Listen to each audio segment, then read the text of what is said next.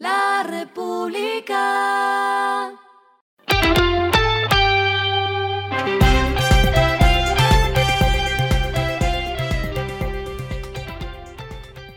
Esto es lo que debes saber al comenzar la semana.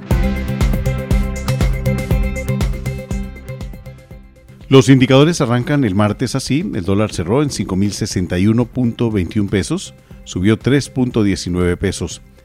El euro cerró en 4.996.42 pesos, subió 63.64 pesos. El petróleo se cotizó en 92.6 dólares el barril.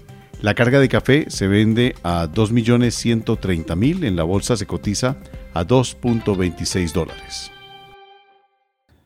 Las movidas del fin de semana fueron.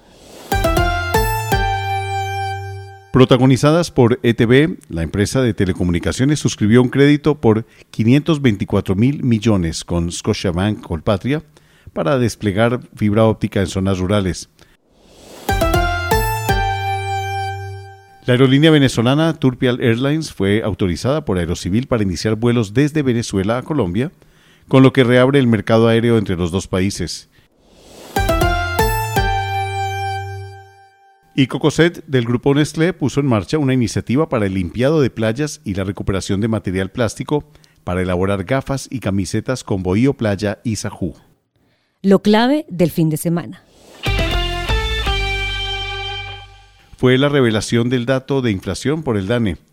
El dato anualizado alcanzó 12.22% en octubre, el nivel de inflación más alto desde marzo de 1999. La inflación subió 0.72% en el mes. En cuanto a año corrido, llegó a 10.86%. Alimentos y bebidas fueron los rubros que más subieron. Lo que está pasando en el mundo. En la COP27, la cumbre climática de Egipto, la Organización de Naciones Unidas recomendó que todos los países graben los beneficios extras de las petroleras.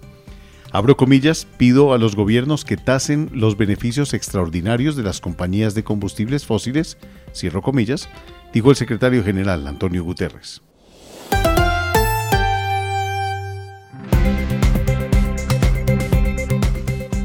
Finalizamos con el editorial de hoy, martes. Título, Las cosas que no ayudan a apagar la inflación. Sumario, desde el año pasado el emisor no hace otra cosa que subir su tasa el gobierno pasado quiso bajar aranceles y este ha hablado de control de algunos precios, pero nada les sale.